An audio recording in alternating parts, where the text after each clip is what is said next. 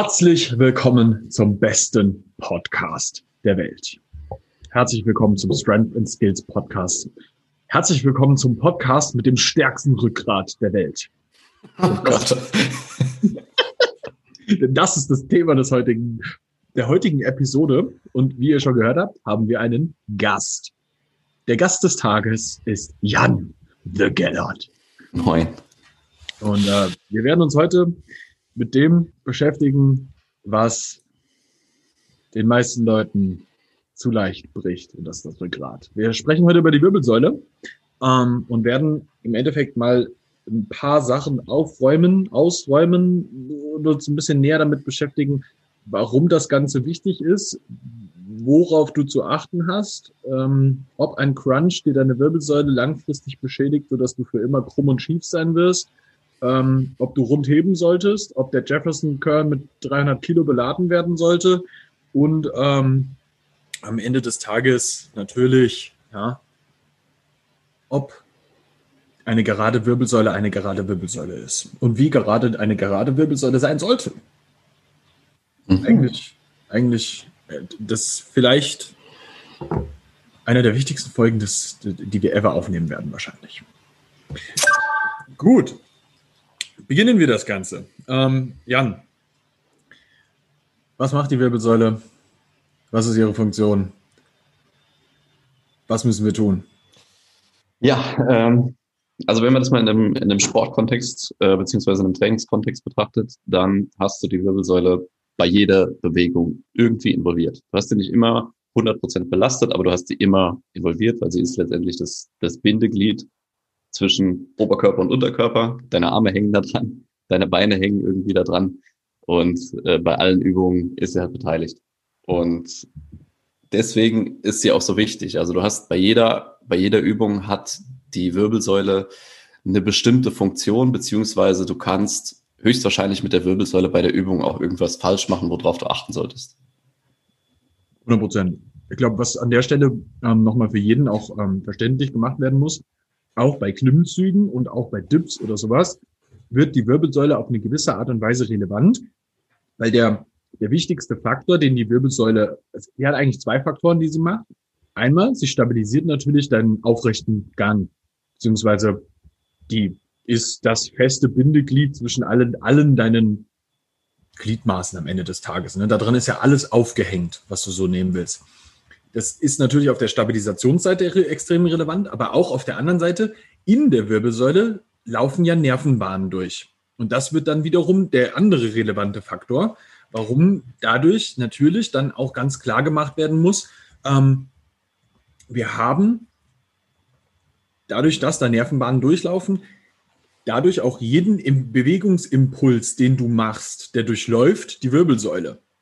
Und da wird halt das Relevante, dass je besser das passiert und je, je sauberer du da alles hast und da nichts schief geht, so, desto stärker bist, bist du am Ende des Tages. Und das sollten wir von der Performance-Seite nie vergessen. Yes. Ähm, ich glaube, einer der wichtigsten Parts ist, dass wir die Wirbelsäule kurz mal unterteilen, ähm, in welche, ja, in, we in, welche Teile du sie am Ende des Tages eigentlich unterteilst. Und da gibt es ja drei große Parts. Genau, also wir haben einmal die Halswirbelsäule, die Brustwirbelsäule und die Lendenwirbelsäule. Wir haben sieben Halswirbel, zwölf Brustwirbel und fünf Lendenwirbel. Und die sind alle ein bisschen unterschiedlich aufgebaut. Grob kannst du sagen, dass je weiter du oben bist, desto feiner sind die Wirbelkörper und je weiter du nach unten gehst, desto stärker sind sie oder desto massiver sind sie.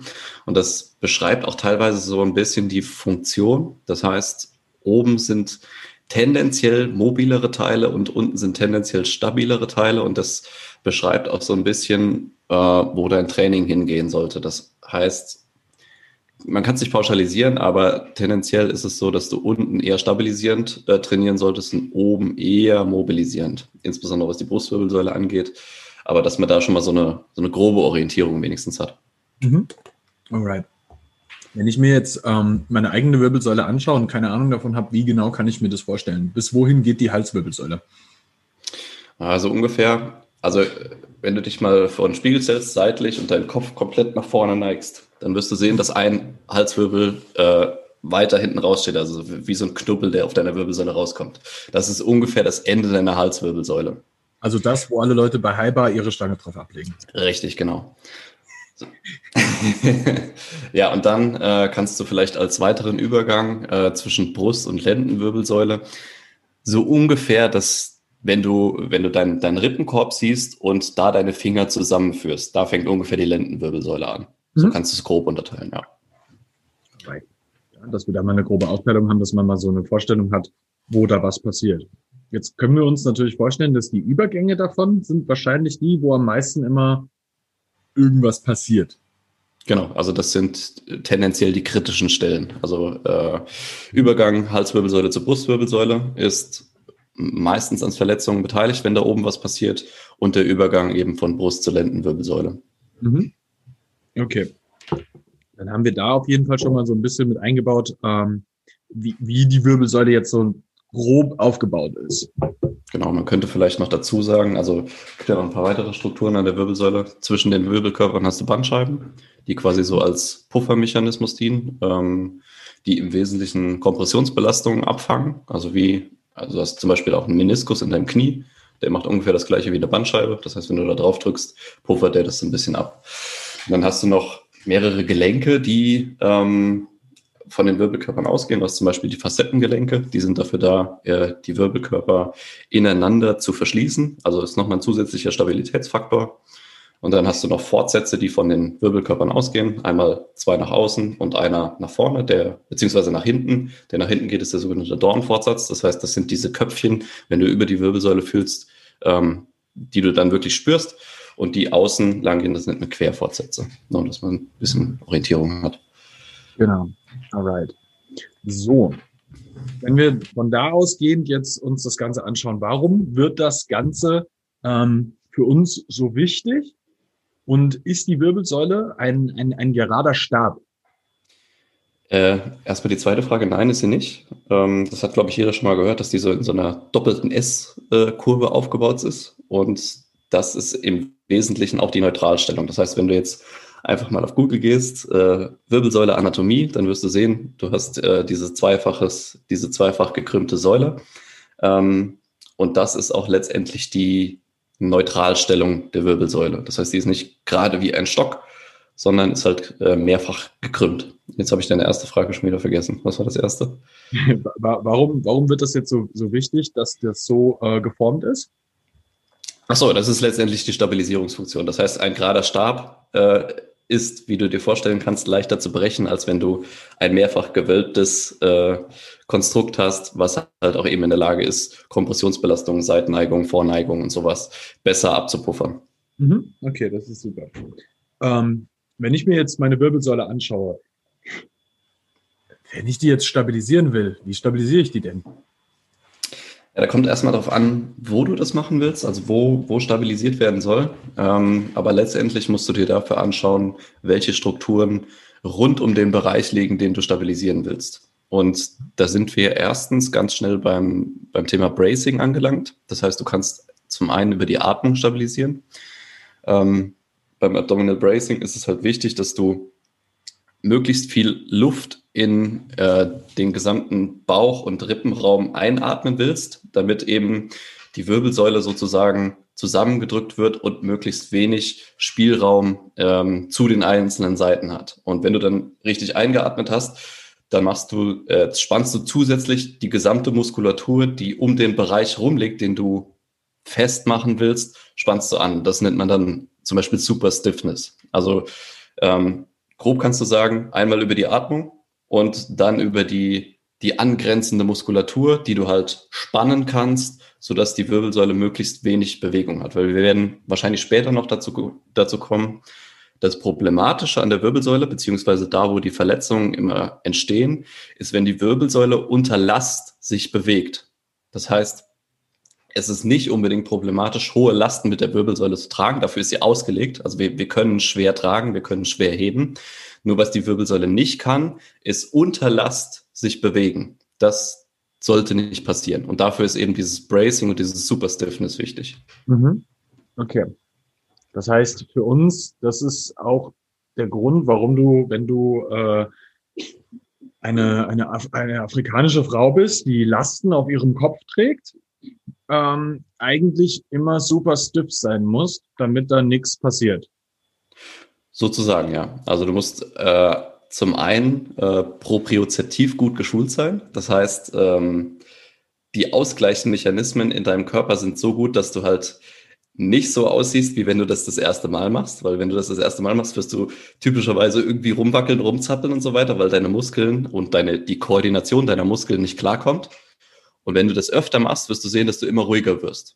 Mhm. Das, das siehst du zum Beispiel auch, wenn du ähm, mal mit instabilen Lasten trainiert hast. Also wenn du, ähm, keine Ahnung, du machst jetzt einen Overhead Press und hast äh, nicht links und rechts einfach die, die Gewichte auf die Langhantel geschoben, sondern hast die Gewichte an äh, Gummibändern hängen. So, ja. dann, dann gibt es ja diese, ähm, die, die, dieses Wackeln, was dann entsteht. Und du wirst sehen, je öfter du das machst, desto weniger wackelt das. Ja. Und das, das ist ja auch in, äh, im Skilltraining ganz oft so. Wenn du das erste Mal ein Skill machst, kommst du dir vor wie der letzte Clown. Und wenn du das, das öfter machst, desto geschmeidiger wird das. Und das ist eben diese propriozeptive Schulung. Mhm. Okay, gut. Ähm, wenn ich mir das jetzt anschaue, macht es dann aus der Sicht dann auch Sinn für die meisten Leute, ihre Halswirbelsäule mehr zu stabilisieren und dafür mehr zu tun vom, vom, vom Krafttraining her? Prinzipiell schon. Ähm, was du dir halt anschauen musst, ist, was, was ist häufig das Problem bei, bei Halsproblematik oder bei Halswirbelsäulenproblematiken? Ähm, das, was typischerweise auftritt, sind entweder Nackenverspannungen, Nackenschmerzen, also was direkt an der Wirbelsäule angrenzt, links und rechts von der Wirbelsäule, dass da irgendwelche äh, Schmerzen auftreten oder Bereiche, die in die Schulter reingehen. Das mhm. heißt, Schulterschmerzen müssen ja nicht immer in der Schulter entstehen, sondern die Nervenkanäle gehen ja zum Beispiel auch von der Halswirbelsäule zur Schulter runter.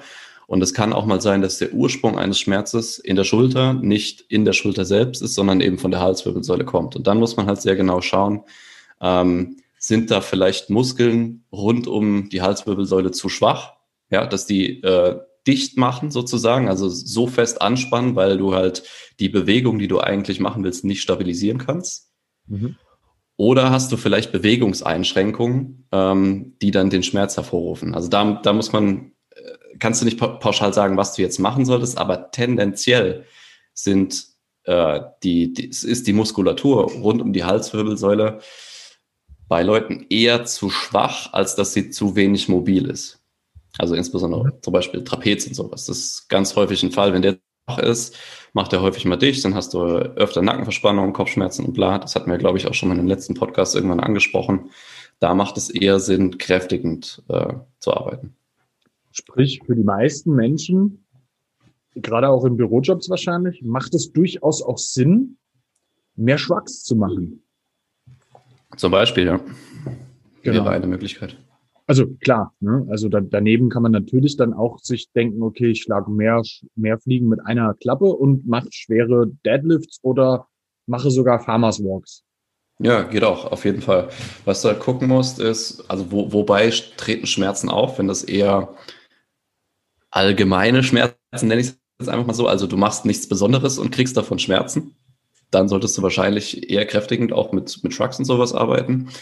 Oder was der zweite Fall ist, wenn du bei einer bestimmten Übung immer Nackenschmerzen kriegst, dann musst du halt gucken, ist was im Bewegungsmuster problematisch und das sind typischerweise endgradige Positionen. Das heißt, wenn du zum Beispiel deinen, Nack äh, deinen, deinen Hals voll gestreckt hast oder voll gebeugt hast in der Übung, mhm. das ist tendenziell problematisch oder kann problematisch sein. Und dann musst du halt ins Bewegungsmuster erstmal reingehen. Also bevor du irgendwie anfängst, ähm, jetzt viermal die Woche Shrugs zu machen, guck dir erst die Übungen an, die, die eventuell falsch sein könnten von der Technik her.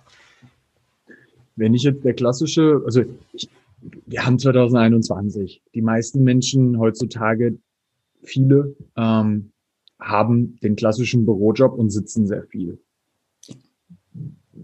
Inwiefern ähm, ist es für den klassischen, ich nenne ihn jetzt den Bürohengst, ähm, es ist wichtig, dass, dass er sich darum auch explizit kümmert. Ja, ziemlich wichtig. Also ähm, es wird ja häufig darauf rumgeritten, dass, dass Haltung für Schmerzen verantwortlich ist. Da, Also es, es stimmt erstens so nicht und ich würde es zweitens auch nie so sagen. Also es ist nicht prinzipiell dafür verantwortlich, dass du acht Stunden am PC sitzt und deswegen Schmerzen hast. Ähm, aber du musst halt schauen, dass du dein Training rund um deine Arbeit ähm, so darauf aus oder so auslegst, dass es der Arbeit möglichst wenig ähnelt. Das heißt, du willst ja möglichst vielseitig bewegen, dich vielseitig trainieren. Und wenn du jeden Tag äh, acht Stunden am PC sitzt, dann sollte dein Training möglichst entgegen dieser Position arbeiten. Und da musst du dir einfach nur anschauen, wie stehen denn welche Gelenke ähm, in dieser Position. Das heißt, wenn ich jetzt, also wir, wir sitzen beide gerade, wenn ich jetzt am PC sitze, ist mein Nacken tendenziell ein bisschen vorgeneigt. Die Brustwirbelsäule ist tendenziell ein bisschen gekrümmt nach vorne. Mhm. Meine Schultern liegen tendenziell ein bisschen weiter nach vorne und vielleicht sogar ein bisschen innenrotiert, muss man schauen. Ähm, dass du dir diese Position einmal anschaust und im Training zum Beispiel explizit dagegen arbeitest. Das heißt, Nacken nach hinten, Brustwirbelsäule in Aufrichtung, Schultern eher nach hinten ziehen, vielleicht ein bisschen nach unten fixieren. Und da ist es halt wichtig, dass du einen Ausgleich schaffst, weil wenn Muskeln ungleich belastet sind, führt es zu Problemen. Ja. Und da musst du halt gucken, ähm, wie, wie sieht dein Alltag aus und wie muss dann dein Training dazu aussehen. Ja. Was wenn wir nicht mir das so anschauen, dann wäre ja für mich in super vielen Fällen eine Übung, jetzt mal vom, von meiner Kopfposition her und so, dann da wäre Bankdrücken eine relativ sinnvolle Übung. Inwiefern meinst du jetzt? Ähm, weil ich in dem Moment, wenn ich es gut ausführe, Schulterblätter habe ich hinten, mein Kopf ist in einer sehr neutralen Position, weil er liegt auf, dem, auf, dem, äh, auf der Bank auf. Ähm, ich habe die Brust aufgerichtet. Schulterblätter sind meistens in einer äh, oder sollten relativ in einer Depression sein, vielleicht ein bisschen Retraktion so. Und dann, dann, dann, dann mache ich meine, meine Bewegung. Wäre ja. das sinnvoll? Ähm, also für die Schultern auf jeden Fall. Für die Halswirbelsäule weiß ich jetzt nicht so wirklich, weil die macht ja beim Bankdrücken nichts Wesentliches jetzt. Also die übernimmt ja keinen Kraftpart in dem Sinne. Ähm, was, was auf jeden Fall Sinn macht, ähm, sind Shrugs in der ersten Position und ähm, was häufig auch vernachlässigt wird, ist die, die Muskulatur zwischen Wirbelsäule und Schulterblatt. Das heißt, wenn wir jetzt uns nochmal die sitzende Position vorstellen, dann hängt hier ja alles einfach nur, also die, die, ähm, die Muskulatur zwischen Schulterblatt und Wirbelsäule ist verlängert und arbeitet in dem Sinne nicht, weil du, du liegst ja tendenziell mit den Unterarmen einfach auf. Das heißt, was, was häufig viel bringt, ähm, ich weiß nicht, ich kenne den Namen oder ich kenne keinen anderen Namen dafür, sagen dir YT Rose was, also wo du einmal mit den Armen in diese Position gehst und einmal in, das, in diese T-Position. Ja, ja, klar. Also genau, und das, das kannst du zum Beispiel äh, vorgebeugt mit Kurzhanteln gut machen und du musst halt dabei darauf achten, ähm, also wenn du jetzt in der, dieser vorgebeugten Position bist, hast in, die Kurzhanteln in beiden Händen und gehst einmal in ein T und einmal in ein Y, dann musst du halt dabei darauf achten, dass du die Bewegung nicht rein aus den Armen holst, sondern da wirklich die Muskulatur auch benutzt, die du benutzen willst. Und das ist die, die das Schulterblatt bewegt. Das heißt, wenn du diese Bewegung ausführst, musst du wirklich drauf gucken, bewegt sich denn mein Schulterblatt auch mit? Weil sonst kannst du es auch lassen. Und ja. die, diese Muskulatur ist häufig sehr vernachlässigt. Und ähm, ich habe zumindest das Gefühl jetzt aus den vergangenen Jahren, ähm, wenn du dir Muskelreliefs von Kali-Athleten anguckst, vom Rücken her, dann ist dieser Bereich häufig nicht so ausgeprägt wie dann, also die haben halt brutal fette Schultern, brutal fetten Rückenstrecker, aber dazwischen ist leer. Ja, also so, wäre das die, die Rückentiefe, die da nicht so ähm, da ist, wo tatsächlich witzigerweise sehr vielen Leuten, mh, mh, ja, der, der obere Trapez ist oftmals recht stark ausgeprägt, Rhomboideen gar nicht so. Ja. Und Trap 3, also äh, der Trapezius ascendens, der im unteren Part von diesem ganzen Kapuzenmuskel liegt, der ist auch oft eher schwach ausge, ausgeprägt. Ja. Wenn man da jetzt auf die Skills gehen will, dann sind, also die, die sind ja alle immer auch relativ an der Wirbelsäule dran. Das muss man mhm. da auch mit, mit sehen. Und ja. beide haben, haben die, die Möglichkeit von der, ihrer Zugart her, dein Schulterblatt näher an die Wirbelsäule heranzuziehen. So, der, die Rhomboideen mehr so in die Mitte und die, der, der Trap 3 so ein bisschen mehr nach unten quasi. Ja, Also und, wenn du die reine Muskelfunktion betrachtest, dann ja. ja. Genau, ja, darum geht es jetzt. Ja. Die werden immer auch immer in, in Verbund mit anderen zusammenarbeiten, wie das immer so ist. Kein Muskel arbeitet jemals ganz komplett alleine. Ja.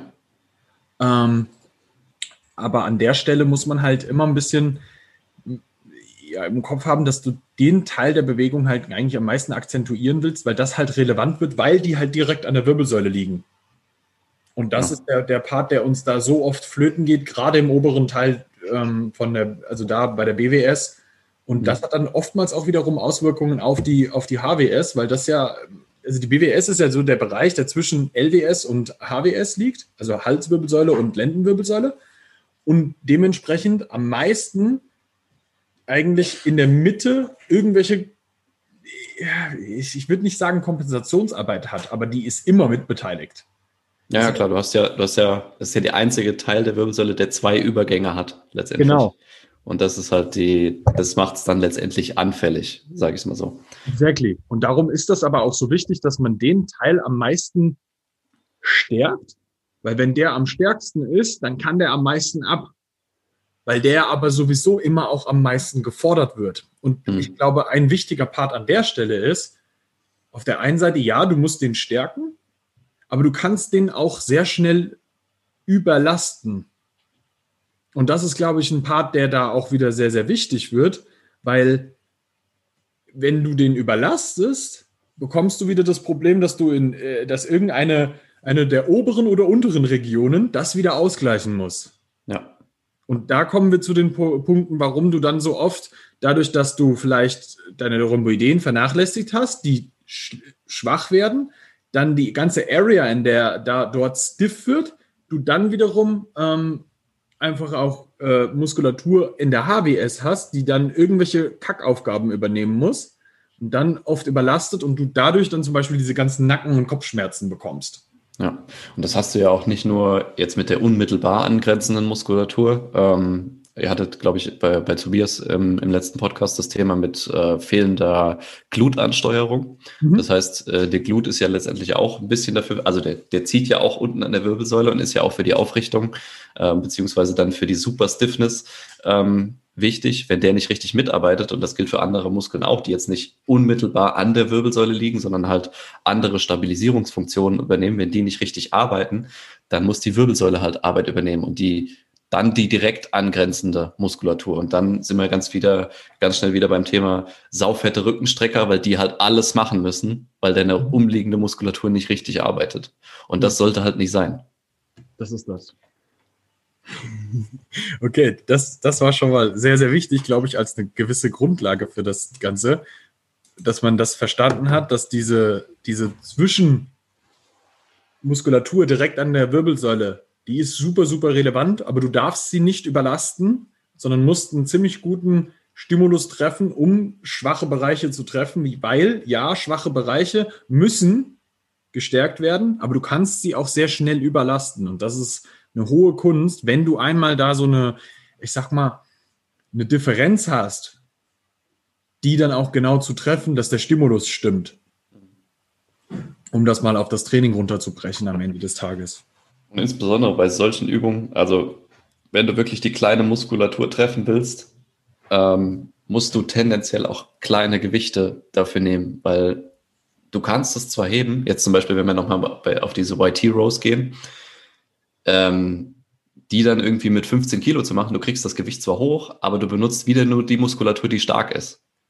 Und da muss, muss man wirklich ein bisschen sein Ego wegnehmen, kleine Gewichte nehmen und wirklich schauen, bewegt denn die Muskulatur oder strengt die Muskulatur an, die ich gerade treffen will? Und da sind wir dann beim Muskelgefühl und das, das, das äh, geht dann immer weiter. Aber da muss man ein bisschen Ego zurückschrauben und vielleicht auch mit kleinen Gewichten anfangen und sogar, vielleicht sogar kleiner, als man denkt am Anfang. Ja, hundertprozentig. Also ich mache zum Beispiel die, die, die, ähm, die Y-Races, wie du mhm. jetzt hattest.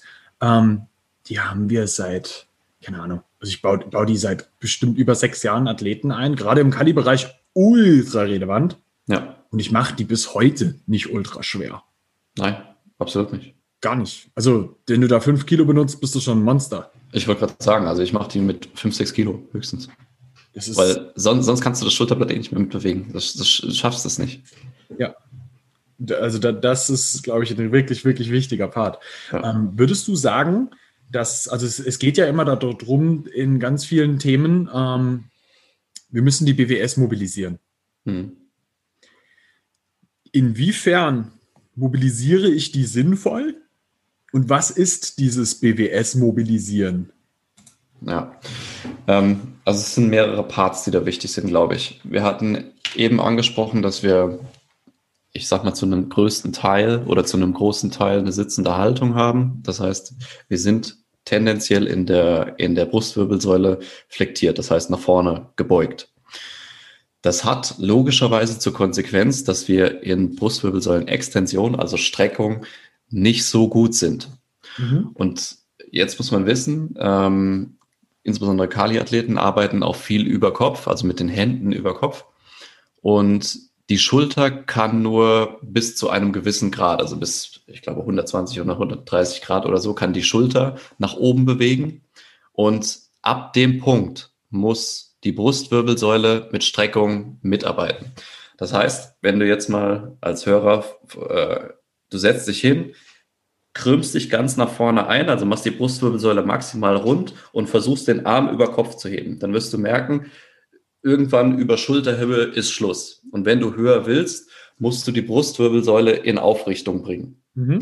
So, und wenn wir jetzt ähm, Athleten haben, die viel über Kopf arbeiten, also keine Ahnung, machen Überkopfdrücken, machen Pull-ups, machen Handstände und sowas und du siehst, die kommen nicht richtig über Kopf, dann passieren typischerweise, also passiert typischerweise eine Sache, wenn sie nicht mobilisieren, dann ähm, wirst du deine Schulter in, der, in dem Sinne überbelasten, dass sie die Überstreckung übernehmen muss, die deine Brustwirbelsäule gerade nicht leisten kann. Das heißt, für Leute, die viel über Kopf arbeiten und insbesondere mit Handbalancing und sowas rumspielen, ist es auf jeden Fall sinnvoll, die Brustwirbelsäule in Extension zu mobilisieren. Das heißt, in, in Streckung zu mobilisieren, um das eben zu vermeiden, dass deine Schulter überbelastet wird in Streckbewegungen. Mhm.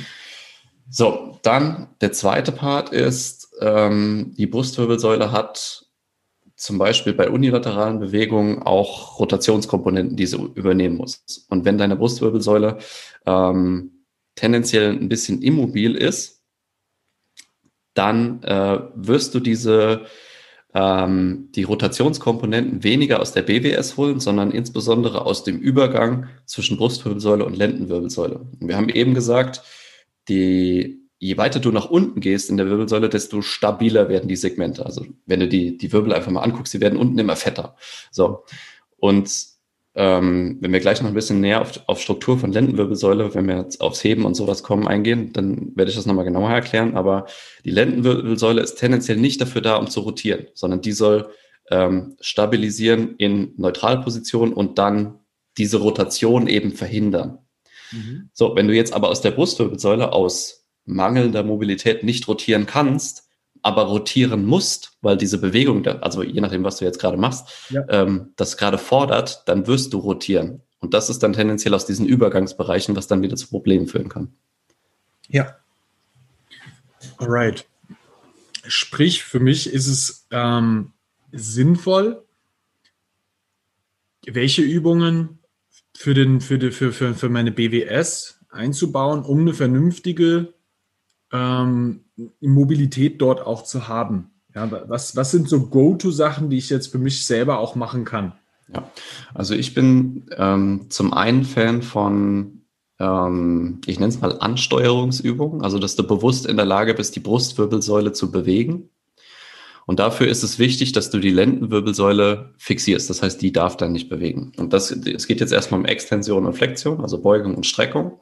Und wenn du dich jetzt zum Beispiel äh, auf die Knie setzt und dich ganz nach vorne lehnst, dann hast du die Hüfte über 90 Grad gebeugt. Und das heißt ähm, tendenziell erstmal, dass die, die Lendenwirbelsäule in voller Flexion ist und wenn du jetzt beugst oder streckst und diese Position einhältst, ist es wahrscheinlich, dass du aus der Brustwirbelsäule bewegst.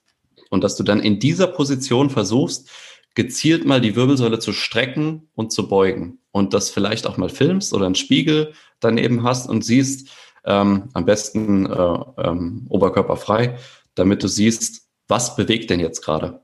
Und dass du das dann übertragen kannst auf deine anderen Übungen, dass du immer das Gefühl hast, okay, jetzt gerade bewegt die Lendenwirbelsäule, jetzt gerade bewegt die Brustwirbelsäule. Das erstmal so zur Ansteuerung. Okay. Für, für mich jetzt nochmal zum Verständnis. Es geht jetzt ähm, um dieses klassische Cat-Cow. Ja, letztendlich schon, nur in einer anderen Position, als du es kennst jetzt. Also Cat Cow ist ja normalerweise, dass du auf den Knien sitzt und auf den, auf den Händen stützt und dann machst du halt Katze Kuh letztendlich. Also strickst einmal voll raus und beugst einmal wieder rein. So, und wenn du das jetzt ähm, da, also bei dieser Position hast du allerdings nicht ausgeschlossen, dass du die Lendenwirbelsäule immer mitnimmst. Das heißt, die beugt und streckt da auch. Ja. Und wenn du das rausnehmen willst und die Brustwirbelsäule quasi isoliert ähm, trainieren möchtest jetzt in dieser Bewegungskontrolle, dann musst du die Lendenwirbelsäule halt in einer Position fix, äh, fixieren. Und das geht tendenziell am leichtesten in, in voller Flexion. Das heißt, deswegen auf die Knie setzen, unten voll rund machen und dann versuchen, aus der Brustwirbelsäule zu strecken und zu beugen. Genau. Also ich denke, dass das für den, für den Zuhörer auch nochmal relativ wichtig ist, dass du den letzten Part jetzt nochmal sagst, bei der Flexion, dass du da, du hast kein Hohlkreuz oder sowas, sondern eher andersrum. Genau. Also ähm, Flexion ist Rundrücken und Extension ist Tendenz Hohlkreuz. So, wenn mhm. es so übertragen wird. Genau. Ähm, das war die Ansteuerungssache. Und dann, wenn wir jetzt in Extension mobilisieren wollen, ähm, bin ich zum Beispiel Fan von, von äh, Cobra zum Beispiel. Mhm. Also wenn du auf dem, auf dem Boden liegst, auf dem Bauch und dich dann quasi hochdrückst mit den Armen. Jetzt haben wir wieder die Schwierigkeit, dass wir da auch die äh, Lendenwirbelsäule mit benutzen. Das heißt, du gehst tendenziell dann wieder in diesem Übergangsbereich und unten eher in Streckung als in der Brustwirbelsäule. Und deswegen musst du auch hier ähm, die Lendenwirbelsäule ein bisschen rausnehmen. Und das geht am ehesten, wenn du auf dem Bauch liegst, jetzt ganz normal, stellst die Hände seitlich auf und ziehst dann den Bauchnabel richtig Richtung Wirbelsäule und spannst die Bauchmuskulatur fest an. Und dann nimmst du nur die Fingerspitzen äh, setzt sie auf den Boden auf und versuchst dann wirklich aus der Brustwirbelsäule zu strecken. Und du musst es in dem Bereich auch spüren, dass du da streckst.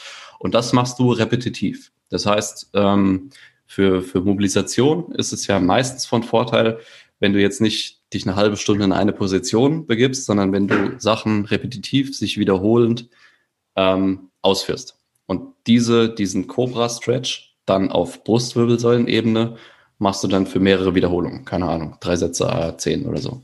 Okay, okay. Das ist schon mal ein sehr, sehr wichtiger Punkt. Okay, das heißt für uns auch ganz klar, ähm, was man hier vielleicht nochmal von der, von der, sagen wir mal, von der Leistungssicht her ansehen müssen.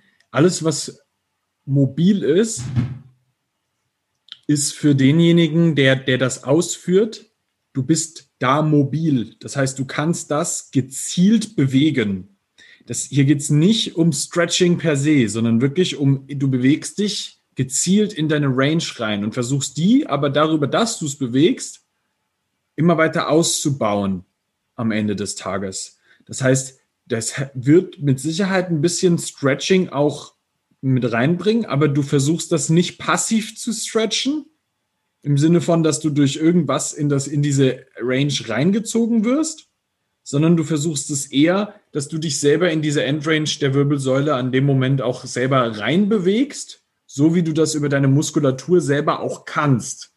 Habe ich das richtig verstanden? Ja, genau. Also du versuchst quasi die Muskulatur gezielt anzusteuern, die dafür zuständig ist und du versuchst die Struktur, also auch die Wirbelsäule an sich, ähm, zu ihr das überhaupt zu ermöglichen, in diesen Bereich zu kommen. Das heißt, du hast ja, ja immer, ähm, also dein Bindegewebe passt sich an das an, was es jeden Tag macht. So. Mhm. Und wenn du äh, jetzt, sagen wir mal, Extremfall, du würdest 20 Stunden am Tag einfach rund sitzen, dann würde sich deine Wirbelsäule auch daran anpassen, rund zu sitzen. Mhm. So, und wenn du jetzt von einem auf den anderen Tag anfängst und sagst, ich will jetzt Handstände machen, dann wirst du höchstwahrscheinlich die Überkopfbewegung nicht gut hinbekommen und das braucht Zeit, um sich das anzupassen. Das heißt, mhm. wir sind da ganz schnell bei, ähm, also man nennt das Turnover-Rate, das heißt, ähm, wie schnell ist das Gewebe in der Lage, sich einmal neu zu ordnen. Und Turnover heißt quasi, wie lange braucht es, um sich einmal komplett zu erneuern. So, bei, bei Kollagen-Bindegewebe sind wir da bei 300 bis 500 Tagen. Das sind ein bis zwei Jahre. Das heißt, in diesen 300 bis 500 Tagen solltest du möglichst frequent den Reiz in diese Position geben, die du lernen willst. Das heißt für uns jetzt Brustwirbelsäulen-Extension. Mhm. Und in dieser Zeit wird sich das Bindegewebe auf diesen Reiz weiter anpassen, weil du willst ja mehr strecken und forderst das deinem Körper quasi ab und dein Körper wird darauf reagieren, ähm, indem er das Bindegewebe quasi so umbaut, dass es diese Position ermöglichen kann. Das heißt, ja. ähm, dieses, dieses ganze Mobilisierungskram innerhalb von 15 Minuten äh, kannst du dich besser strecken und so weiter. Ähm, oder dich in, in Positionen bewegen, die du sonst nicht kannst. Ja, geht teilweise, wenn du irgendwas mit Neuromodulation und sowas machst, aber dein Bindegewebe hat sich in dem Moment noch nicht darauf angepasst. Also verfalle nicht dem Irrglauben, dass du dich äh, in 20 Minuten an eine neue Position gewinnen kann, äh, gewöhnen kannst. Das ist nicht der Fall. Ja, Ganz, ganz wichtig.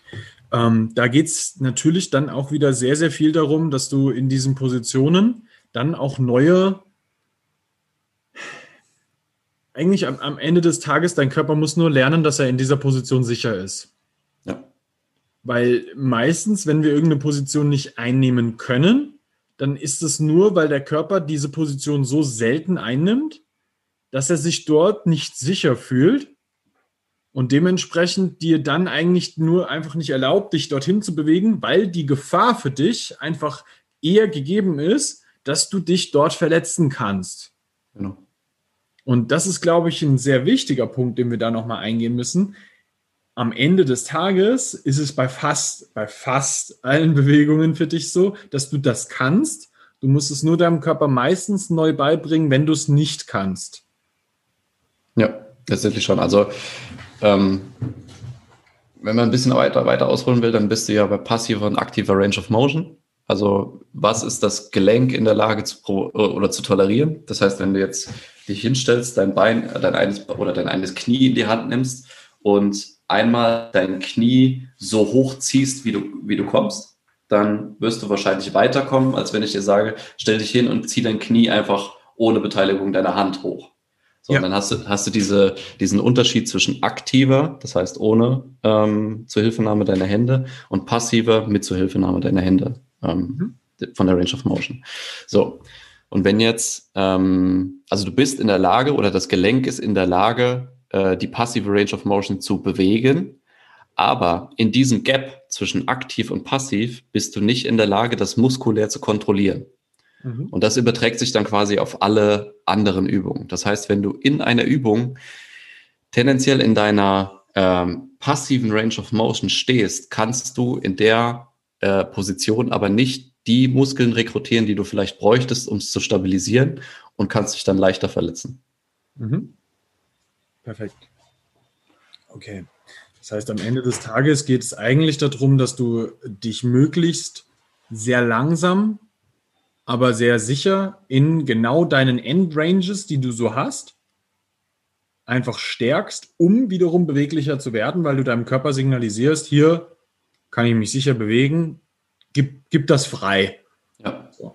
Und dann kommt das Stück für Stück. So, das ist, glaube ich, der relevante Part, um da, wenn es um diese Mobilisation geht, ähm, das mal so ein bisschen zusammenzufassen. Und das ist ja aber auch wieder das, was was dann eher mostly für die BWS jetzt gilt. Wenn wir jetzt über die LWS sprechen, ja. ähm, ich meine, in der, in der BWS haben wir ja tendenziell wenig Bandscheibenvorfälle. Ja, seltener auf jeden Fall. Also die meisten treten ja zwischen L4 und L5 oder L5 und S1, also im unteren Bereich der Wirbelsäule auf. Genau. Ja. Und es gibt ja auch noch die Bandscheibenvorfälle, die äh, in der HWS passieren, was genau auch oft bei sehr deutlichen sitzenden Tätigkeiten stattfindet. Ja, oder bei, ich sag mal, eher Bewegungsmangelerscheinungen, so sage ich mal, äh, tendenziell. Ja. Also wenn du wenig Muskulatur in dem Bereich hast, dann ist es wahrscheinlicher, dass da was passieren kann. Ja. Okay. Ähm, wenn ich mir also jetzt das anschaue, dann äh, darf ich in der BWS mich nochmal mehr um Mobilisation kümmern, weil die halt der bewegliche Teil in der Mitte ist, die bewegt werden muss. Genau, ja, insbesondere, also du solltest deine Beweglichkeit immer an das anpassen, was du machen willst. Das heißt, wenn du über Kopf arbeiten willst, solltest du über Kopf beweglich sein. So, ja. ganz einfach. Ja, Wenn ich mir jetzt ähm, die Lendenwirbelsäule anschaue, da habe ich ja meistens das Ding, dass ähm, die meisten Leute immer eine riesige Angst davor haben, dass sie durch Kreuzheben sich den Rücken zerschießen. Mhm. Die Gefahr ist ja natürlich auch gegeben, weil du halt einfach unter Last die Wirbelsäule, äh, du, du belastest die Wirbelsäule. Ja. De facto. Ja? ja. Das ist beim Kreuzheben so, das ist bei Kniebeugen so. Ist das jetzt erstmal grundlegend schlecht? Nein, auf jeden Fall nicht. Also ähm, die, die Wirbelsäule ist ja für Belastung ausgelegt, nur sie mhm. ist halt für eine bestimmte Art von Belastung ausgelegt. Das heißt, wir hatten es eben schon gesagt, ähm, zum Beispiel Kompressionsbelastung, du drückst einen Wirbelkörper auf den anderen drauf, dafür hast du zum Beispiel auch die Bandscheibe, die das abpuffern kann. Das ist kein Problem. Das ist ja das, was passiert, wenn ich eine Kniebeuge habe, wo ich, wo ich einfach eine, ein Gewicht auf dem Rücken liegen habe, das von oben runter drückt. Genau, du kannst auch die Langhandel einfach in der Hand halten und hast dadurch eine Kompressionsbelastung. Schon. Ja. Und musst du noch ja. nicht mal bewegen, ja. So, was jetzt aber problematisch wird, ist, ähm, wenn du diese Kompressionsbelastung erstens mit Rotationsbewegungen, also Scherkräften, ähm, das heißt, ein Wirbelkörper rotiert auf dem anderen, ähm, bewegst, oder wenn du Unterlast, das heißt, du hast Kompression plus Extension, äh, plus Flexion, das heißt, Unterlast beugst du die Wirbelsäule. Und deswegen äh, arbeitet man auch so stark daran, insbesondere bei Kniebeugen, bei Kreuzheben und sowas, in Neutralstellung, also die Lendenwirbelsäule in Neutralstellung zu fixieren. Und das zu halten und das zu stabilisieren mit Superstiffness, mit Abdominal Bracing und so weiter. Das heißt, da ist typischerweise, äh, wo die Verletzungen beziehungsweise die Schmerzen entstehen, wenn du hebst zum Beispiel und merkst während dem Heben, okay, du rundest jetzt voll, äh, rundest jetzt mit der Wirbelsäule ein, das ist da, wo die Probleme und die Schmerzen und die Verletzungen auch entstehen. Mhm.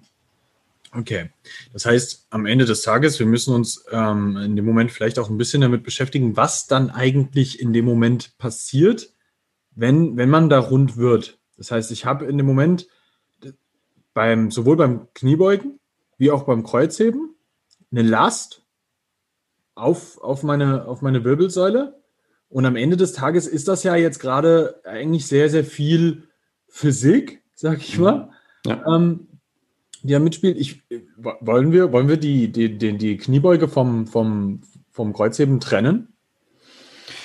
Letztendlich kannst du es fast gleich lassen. Ähm, von, von der Problematik, die entsteht, ist ja das, das Gleiche, was passiert. Mhm. Ähm, wenn wir jetzt wir hatten eben schon mal ange, angeschnitten, wie die Wirbelsäule aufgebaut ist. Und ich hatte da die, das Thema Facettengelenke zum Beispiel angesprochen.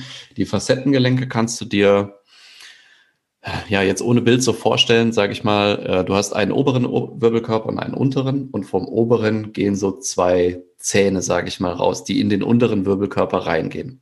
So, und jetzt in äh, diese, diese Facettengelenke sind dazu da, die Wirbelsäule vor Scherkräften zu bewahren. Das heißt, wenn du jetzt die zwei Zähne von dem oberen in den unteren reinführst, sage ich mal, oder in die dafür, vorgesehenen Stellen äh, einführst, dann ist dieses Segment, nennt man das dann, also zwei Wirbelkörper bilden ein Segment, geschützt gegen Scherkräfte und gegen Rotation. Das ist der Fall, wenn du in Neutralstellung oder in Extension bist, also tendenziell Hohlkreuz. Wenn du jetzt diese Facette öffnest, das heißt, du ziehst die Zähne aus dem unteren Wirbelkörper raus, ist dieses Segment nicht mehr gegen Rotationsbewegungen geschützt. Und wir hatten eben gesagt, ein Problem bei Schmerzproblematiken ist es oder bei, bei Verletzungsmechanismen ist es, wenn diese Facette nicht mehr geschlossen ist und du trotzdem äh, unter Kompression bist. Wenn wir jetzt mal das Extrembeispiel nimmt, du machst eine Beuge, bist von Anfang an schon rund und ähm, beugst dann runter. So, dann ist die Facette geöffnet, du beugst und bist unten nicht gegen Rotation der einzelnen Wirbelsegmente geschützt. Dann wird es höchstwahrscheinlich passieren, wenn du nicht in der Lage bist, das zum Beispiel aus den Glutes oder so zu stabilisieren, dass du zu einer Seite shiftest. Und das fängt dann nicht mehr, wie wenn die Facette geschlossen wäre, deine umliegende Muskulatur ab, sondern fängt die Wirbelsäule an sich ab. Und das ist das Problem. Das heißt, da bist du nicht geschützt und die Wirbelsäule würde sich unter Last bewegen. Ja. Und das ist dann natürlich was, wo, wo, wo dann die Problematik entsteht, weil wenn das passiert, dass die sich bewegt, dann darf man nicht vergessen, dass dazwischen Bandscheiben liegen. Genau. Und wenn die sich leicht verschieben, können die auf einen Nervenkanal drücken. Ja, also da gibt es ja auch verschiedene Erklärungsmodelle und manche sind ja auch der Meinung, dass es nichts mit der Bandscheibe zu tun hat, aber es ist das, das einleuchtendste und das erklärbarste, ähm, also was man sich auch visuell dann vorstellen kann. Ja. Das heißt, wenn du ähm, du hast jetzt zwei, äh, zwei Steine, die du aufeinander drückst und dazwischen liegt irgendwie so ein, na, so, so, ein gummiartiges Ding oder so ein, so ein Gummi als Puffer. So, wenn du ja, die Steine jetzt richtig zusammendrückst und verschiebst die quasi aufeinander, sodass eine Seite zugeht und die andere Seite weiter auf. Dann wird der Gummi sich zwangsweise zu der Seite bewegen, wo die Steine nicht mehr aufeinander liegen. Mhm. Und das passiert dann letztendlich auch mit der Bandscheibe. Das heißt, du drückst die zwei Wirbelkörper aufeinander, beugst nach vorne, die Bandscheibe als galertartiger Kern ähm, verschiebt sich weiter nach hinten und geht tendenziell in Richtung Nervenkanäle und sowas. Und das ist dann äh, ganz schnell, wo man bei, bei Bandscheibenproblematiken, Bandscheibenvorfällen und sowas landet. Also da äh, genau. entstehen dann häufig die Schmerzen.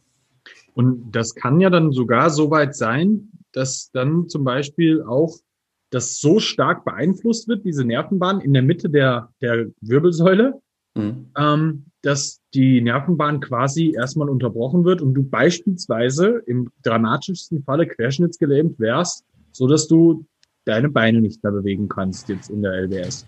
Ja, letztendlich könnte das dazu führen. Also wenn du ein Band, also wenn du wirklich einen Austritt der, des Bandscheibenkerns hast und der diese Nervenverbindung eben unterbricht oder durch die Schwellung, ähm, also du hast ja letztendlich einen Gewebeschaden und der Körper reagiert dann mit Schwellung, ähm, kannst du diese Nervenkanäle quasi abquetschen sozusagen und kannst dann äh, ja, das kann von Sensibilitätsstörung, also dass du kribbelnden Beinen hast oder sowas, bis zu Ausfällen kommen. Genau. Okay. Cool. Das heißt, die Sache, die jetzt dann am allerhäufigsten passiert, ist einmal, dass Leute rund heben, mhm. weil ihnen in irgendeiner Art und Weise entweder das Bracing verloren geht, äh, sie nicht genau wissen, wie sie ihre Hüfte zu positionieren haben, ist so mein Erfahrungswert. Ähm, das ist oftmals ein Ding, dass Leute diesen, diesen Hinge, den du ja mit der Hüfte da veranstaltest, oft nicht äh, so gut hinbekommen. Ja. Ähm, was aber natürlich auch ein, oftmals ein Faktor ist, der, glaube ich, tatsächlich weniger Leuten bewusst ist, ist der klassische Buttwink. Mhm. Und ja. das ist ja im Endeffekt einmal ein Facettengelenke öffnen, ja. meistens in der untersten Position, während die Hüfte so, ich sag mal, nach vorne wegklappt. Ja, genau. Also beim Birdwing kannst du ja unterscheiden zwischen zwei verschiedenen Arten. Der eine ist weniger gefährlich, der andere ist mehr gefährlich für die Bandscheibe jetzt. Ähm, bei dem weniger gefährlichen hast du quasi, du hast die Lendenwirbelsäule trotzdem fixiert, aber shiftest quasi auf einer horizontalen Ebene mit der Hüfte nach vorne. Also du, du hast einfach so eine Bewegung nach vorne vom, vom, vom insgesamt, von der insgesamten Hüfte, nenne ich es jetzt einfach mal, wenn man sich das so ungefähr bildlich vorstellen kann. Und bei äh, dem problematischen Teil hast du genau das, was du gesagt hast. Das heißt, wenn du jetzt, keine Ahnung, nimmst eine Kniebeuge und gehst über, tendenziell über 90 Grad hinaus und deine Hüfte ist quasi am an ihrem Bewegungsende angekommen und du willst aber noch tiefer beugen, aus welchen Gründen auch immer. Die Hüfte kann aber nicht weiter und um dann mehr Tiefe zu gewinnen, flektiert, also beugt die Lendenwirbelsäule und schiebt deine Hüfte quasi dann noch ein Stück tiefer, aber äh, nicht mit einer Bewegung deiner Hüfte, sondern mit einer Bewegung deiner Lendenwirbelsäule. Und das willst du vermeiden weil ja sonst die Bandscheibe rausgeschoben wird und du da halt ein Problem bekommen kannst. An der Stelle müssen wir vielleicht auch ähm, mal was mit reinschieben, was jetzt nicht nur rein ähm, aus der Sicht von, von einer Verletzungsprophylaxe ist, sondern mhm. tatsächlich auch aus einer Performance-Sicht ähm, gesehen werden muss. Am Ende des Tages hast du ja den Nervenstrang, der durch deine Wirbelsäule läuft. Ähm, und du kannst dir das so ein bisschen vorstellen, als ob das so, ich nenne das immer gerne so ein Energiestrom, mhm. der durchläuft. Und wenn der Energiestrom sauber durchläuft, hast du einen stärkeren Power-Output. Ja. Das bedeutet aber auch, dass du an der Stelle, wenn du unten bei der, bei der LWS jetzt rund wirst, hast du du hast keinen kompletten Knick in einem Schlauch, aber einen leichten. Das heißt, die Energie, die da durchgeht, die wird nicht so stark durchgehen, sage ich mal, weil dein Nervensignal einfach. Du musst immer bedenken, dass das, dass die, der Impuls der Bewegungen, die passiert, der kommt ja immer von deinem Gehirn. Hm. Und der geht einmal durch die Wirbelsäule nach unten und sagt deinen Beinen und liebe Quatz, jetzt kontrahieren, damit wir uns wieder hochschieben können. Ja? Und wenn du, wenn du da dann ein bisschen weniger Informationslage hast oder die langsamer vonstatten geht, weil du den Gartenschlauch leicht einknickst. Ich rede jetzt nicht davon, dass der komplett abgeknickt wäre, so wird es nicht sein. Ja? Aber ähm, dann wirst du einen Ticken weniger Power-Output haben. Ja, absolut. Weil der, derjenige, der eine wirklich komplett neutrale Wirbelsäule hat, der hat einfach einen schnelleren Informationsfluss sodass jede Muskelfaser schneller erreicht ist, damit sie weiß, jetzt kontrahieren, Bro. Hm. Und dich dann wieder aus dem Loch unten schön rausschieben kann, bei der, jetzt als Beispiel bei einer Kniebeuge. Ja. Das, das gleiche Spiel werden wir aber auch bei, einer Knie, äh, bei, einem, bei einem Kreuzheben haben. Ja. Du, wenn du rund wirst, werden deine Hemis, deine Glutes nicht so gut feuern können, gerade wenn du in der LWS rund wirst, wie wenn du, wenn du ähm, stabil bleibst. Ja. Und das, was du eben gesagt hast, dass du, also du, du musst auch gar nicht so, du kannst auch letztendlich gar nicht so viel beugen. Wenn du das mal betrachtest, du hast über, also du hast einen, einen kompletten Beugungsgrad von der Wirbelsäule von ungefähr 90 Grad, über alle Wirbelkörper verteilt. Wenn du jetzt mal grob überschlägst, du hast 24 Wirbelkörper, dann hast du drei bis vier Grad pro Segment, was du beugen kannst. Wenn du jetzt mal dein Geodreieck rausnimmst und guckst mal, was drei Grad sind, dann ist das auf ein Segment echt nicht viel, was zwischen neutral und maximaler Flexion unterscheidet. Ja. Und da muss man echt ein bisschen, also ich bin da eher ein bisschen übersensibel, weil ich ja eben die Verletzung hatte jetzt erst. Aber viele sehen das auch gar nicht, dass sich da in der Wirbelsäule was bewegt, während sie beugen, während sie heben und sind der Meinung, ist doch alles gerade. Aber ist es dann nicht. Mhm. Würdest du sagen, es gibt, es gibt verzeihliche Bewegung der Wirbelsäule. Inwiefern verzeihlich? Nehmen wir jetzt mal an, so ein ganz, ganz, ganz großer Klassiker. Halber Kniebeuge. Hm. Ähm, ich habe mich, ich, ich habe gebraced. Ich gehe runter in meine Kniebeuge. Ich fange an, unten rauszuschieben. Übergang LWS, BWS knickt mir leicht ein während ich nach oben gehe. So, das ist dieses klassische, wo du so ganz leicht nach vorne fällst. Ja. Aber deine LWS bleibt gerade. Ja. Wie verzeihlich ähm, ist das? Kannst du pauschal nicht sagen. Es gibt, es gibt Leute, bei denen passiert 20 Jahre lang nichts damit. Es gibt Leute, die haben beim zweiten Mal einen Vorfall oder eine Verletzung davon. Das kannst du pauschal absolut nicht sagen. Wie sind deine Gelenke aufgebaut? Hast du tendenziell fette Gelenke? Hast du, wie sind deine Bandstrukturen aufgebaut? Bist du tendenziell auch sonst verletzungsanfällig? Das ist super individuell und da musst du immer darauf achten, äh, wie reagiert der Athlet darauf? Und es, wie gesagt, es gibt, es gibt ähm, wenn du manche Powerlifter anguckst, die jetzt sich nicht in zehn Jahren komplett zerschießen, aber die halt langfristig das wirklich machen, die auch rundheben, rundbeugen, was auch immer, ähm, bei denen passiert einfach nichts. Und dann gibt's auch Leute, die, die machen das paar Mal und haben es sofort. Ja, also das kannst du tatsächlich nicht pauschalisieren, was da verzeihlich ist und was nicht. Ich würde es immer so optimal, wie es geht, halt ausführen. Und je nachdem, was du halt auch erreichen willst. Also bist du jetzt wirklich kompetitiver Athlet, verdienst vielleicht sogar Geld damit, dann ist es eine andere Sache, als wenn du, ähm, keine Ahnung, für dich trainierst und Kniebeugen machst. So, dann ist es das nicht wert, meiner Meinung nach, das zu tun. Also ich muss an der Stelle sagen, ich glaube nicht, dass es in irgendeiner, und das sage ich als jemand, der mostly mit Wettkampfathleten arbeitet. Wir arbeiten nicht nur mit Wettkampfathleten, aber mit vielen. Ich finde, dass es unter keinen Umständen wert ist, dass du deine Gesundheit so beeinträchtigst, wie du es durch die Wirbelsäule tun kannst. Ja. Ähm, wenn du nicht ein Eddie Hall bist, der als erster Mensch in der Menschheitsgeschichte 500 heben wird. Das, das ja. ist der einzige Moment, wo ich sage so, das könnte ich verstehen, wenn du das rund hebst. Ja. So, alles unter allen anderen Umständen wirst du nicht so phänomenal in die Geschichte, in die, in, in die Annalen der Geschichten eingehen, dass es das wert ist. Das ja, ist ein fucking nicht. Weltmeistertitel, von dem es in 300 Jahren 400 weitere geben wird. Das interessiert keinen. Ja. Und das ist, glaube ich, ein sehr relevanter Punkt, wenn es um Performance geht. Ich bin jemand, der Performance sehr pusht. Ich bin voll bei dir, dass man da draufgehen muss. dass wo gehobelt wird, da fallen Späne. Aber querschnittsgelähmt ist kein Spahn, Alter. das ist keine Option. Das ist, da ist ja, der Baum gefallen, so. Ja, ja. Absolut. Das ist, glaube ich, äh, ein, ein, ein, Statement, das da auch gerne mal äh, gesagt werden muss. Gut, wenn ich mir das Ganze jetzt anschaue, aus deiner Sicht, welche Assistenzübungen sind ähm, für welches Segment sehr, sehr sinnvoll? Ja, also wenn wir jetzt nochmal oben anfangen, das hatten wir, glaube ich, jetzt schon ein bisschen zu Genüge gesprochen. Ähm, tendenziell Halswirbelsäule, alles, was rund ums Schulterblatt liegt, würde ich, würde ich trainieren. Ähm, Traplifts, also äh, wie heißt Shrugs, ähm, YT Rows sind gut. Ähm, für die Brustwirbelsäule hatten wir gesagt, eher mobilisierend, aber auch halt die Muskulatur trainieren, die zwischen äh, Wirbelsäule und, und Schulterblatt liegen.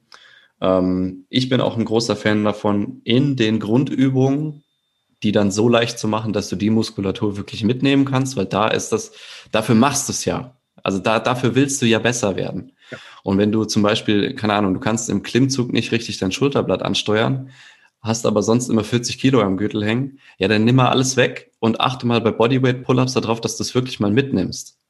Und das ist ein Riesenpunkt, den, den sau viele Leute nicht machen, ähm, weil sie, weil sie denken, ja, ich muss ja weiterkommen, ich muss ja weiter Gewicht steigern, ja, aber wenn deine Basis nix, nicht stimmt, dann bringen dir auch die 50 Kilo am Gürtel nichts, wenn du dich danach verletzt.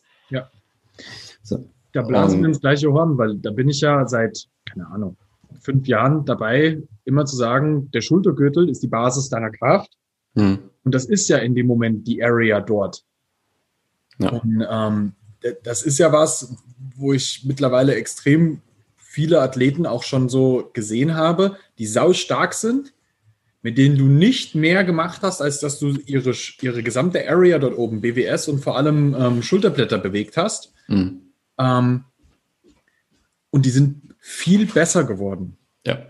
Also das auch mal aus der Performance-Sicht, das bringt dir super viel, das auch zu machen. Ja, absolut. Ja, und dann, ähm, wenn wir schon bei den Grundübungen waren, zur, also wenn du die Grundübung dann als Assistenzübung umwandeln willst, ähm, kannst du zum Beispiel das machen, was ich eben mal kurz mit den Bändern erklärt hatte. Das heißt, du bringst instabile Lasten an die Grundübung an. Das heißt, wenn du jetzt einen Overhead Press hast, wenn du eine Kniebeuge hast, ähm, hängst das Gewicht nicht einfach so an die Langhantel, sondern machst es halt an Gummibänder, sodass du reaktiv ausgleichen musst. Dann wird die ganze stabilisierende Muskulatur, die du sonst quasi übergehst, äh, weil du sie nicht ansteuern kannst, die muss dann arbeiten. Und da, so kannst du halt aus der eigentlichen Grundübung oder aus der Übung, in der du stärker werden willst, eine Assistenzübung machen. Mhm. Das ist ein Punkt für, für reine Ansteuerung. Und dann bin ich äh, zum Beispiel Fan von äh, schwerem Tragen, ähm, also Farmers Walk, ähm, Offset Carries, also dass du wirklich einseitig nur trägst, weil dann muss zum Beispiel der, der Quadratus lumborum, der so über deiner Lendenwirbelsäule liegt, muss dann viel arbeiten. Ähm, ja, so, also äh, was, was, was noch wichtig ist, äh, fällt mir gerade noch ein, ähm, nicht nur die Muskulatur rund um die Wirbelsäule zu betrachten für, für Assistenzübungen, sondern zum Beispiel auch isolierte Übungen für Glutes zu machen, isolierte Übungen für Hamstrings zu machen. Weil die, die arbeiten ja da auch überall mit. Also weite den, äh, den Blick auf die Wirbelsäule etwas aus, auf die umliegende Muskulatur und such dir dafür dann Assistenzübungen. Aber wenn du das machst, wie, wie wir es jetzt besprochen haben, kommst du, glaube ich, schon sehr weit damit. Ja, aber also was, was ich aus, aus, aus meiner äh, Erfahrung sagen kann, ist, ähm, was da super viel immer funktioniert, was ich auch immer und immer und immer jedem ähm, einbaue, sind grundlegend alles, was du machst, noch einmal unilateral zu machen. Genau, ja. Das ist fast immer schon eine sehr, sehr sichere Art und Weise, eine gewisse Form von Prehab zu veranstalten. Hm. Heißt, wenn du über Kopf drückst, mach das einarmig. Wenn du Klimmzüge machst, das kannst du jetzt nicht Mach die einarmig? Mach die einarmig. nee, aber mach, mach Lattpuls einarmig. so. Ja. Ähm, Rudern einarmig, Kreuzheben einbeinig ja. und Ausfallschritte. Ja, das sind so Sachen, die da sehr, sehr gut funktionieren. Inwiefern würdest du sagen, ist es wichtig, nochmal explizit Core-Übungen einzubauen als Assistenzübung? Ziemlich. Also wir hatten das, glaube ich, schon in einem vergangenen Podcast äh, angesprochen. Dein Core kann niemals stark genug sein. Und bei den meisten Übungen hast du ja den Fall, dass du den Core festmachen musst. Also der arbeitet ja nicht aktiv in irgendeiner Bewegung, also der muss nichts machen, sondern der muss fest bleiben. Und umso besser der das kann, umso stärker wird deine Übung. Das heißt, beim Dip, umso fester dein Core ist, desto mehr wirst du bewegen können. Und deswegen bin ich auf jeden Fall Fan davon, entweder ans, ans Ende jedes Trainings eine kleine Core-Übung zu schalten oder halt, äh, keine Ahnung, wenn du vier Trainingstage hast, an zwei davon eine etwas ausgedehntere Core-Übung zu schalten. Ja. Perfekt. Ich habe einen aller, allerletzten Punkt. Wenn ich jetzt Power habe am Rücken. Ja. Das ist das Smarteste, was ich tun kann. Ja, also ähm, erstmal abwarten. Das heißt, äh, wenn der, wenn der Schmerz von irgendwas ausgelöst wurde, das heißt, du hast dich beim, bei dir beim Training irgendwas getan oder sowas, in den meisten Fällen wird sich das von selbst wieder regulieren, wenn du in der Zeit nichts Dummes machst. Das heißt, dein Körper hat eine, eine Fähigkeit, sich selbst zu regenerieren. Warte erstmal ab, bevor du irgendwelche Maßnahmen ergreifst und guck, ob sich der Schmerz von alleine bessert, wenn du normal im schmerzfreien Bereich bewegst. Dann musst du unterscheiden, hast du generell Rückenschmerzen, also obwohl du nichts Besonderes getan hast oder das auf nichts Besonderes zurückführen kannst, dann musst du schauen, äh, ist irgendwas zu schwach vielleicht oder ist irgendwas zu schwach für, mein, für meine Anforderung, die ich an die Muskulatur stelle. Und wenn du wirklich ein, ein, Problem immer nach einer bestimmten Übung hast, also keine Ahnung, du gehst aus jeder Kniebeuge-Session raus und hast Rückenschmerzen, dann such dir jemanden, der sich mit der Kniebeuge auskennt und lass den die Bewegung auseinandernehmen auf mögliche Fehler. Das kostet dich mehr, wenn du es nicht tust, als wenn du es tust. Weil der Preis mit der Gesundheit ist immer viel höher als das Geld, was du dafür ausgeben musst. Oder wenn du einen Freund hast, der das vielleicht sich auch umsonst anguckt oder was auch immer. Also wenn du es wirklich auf eine Bewegung zurückführen kannst und sagst, immer wenn ich Kniebeugen gemacht habe, habe ich Rückenschmerzen, dann lass die Kniebeuge anschauen. Ja.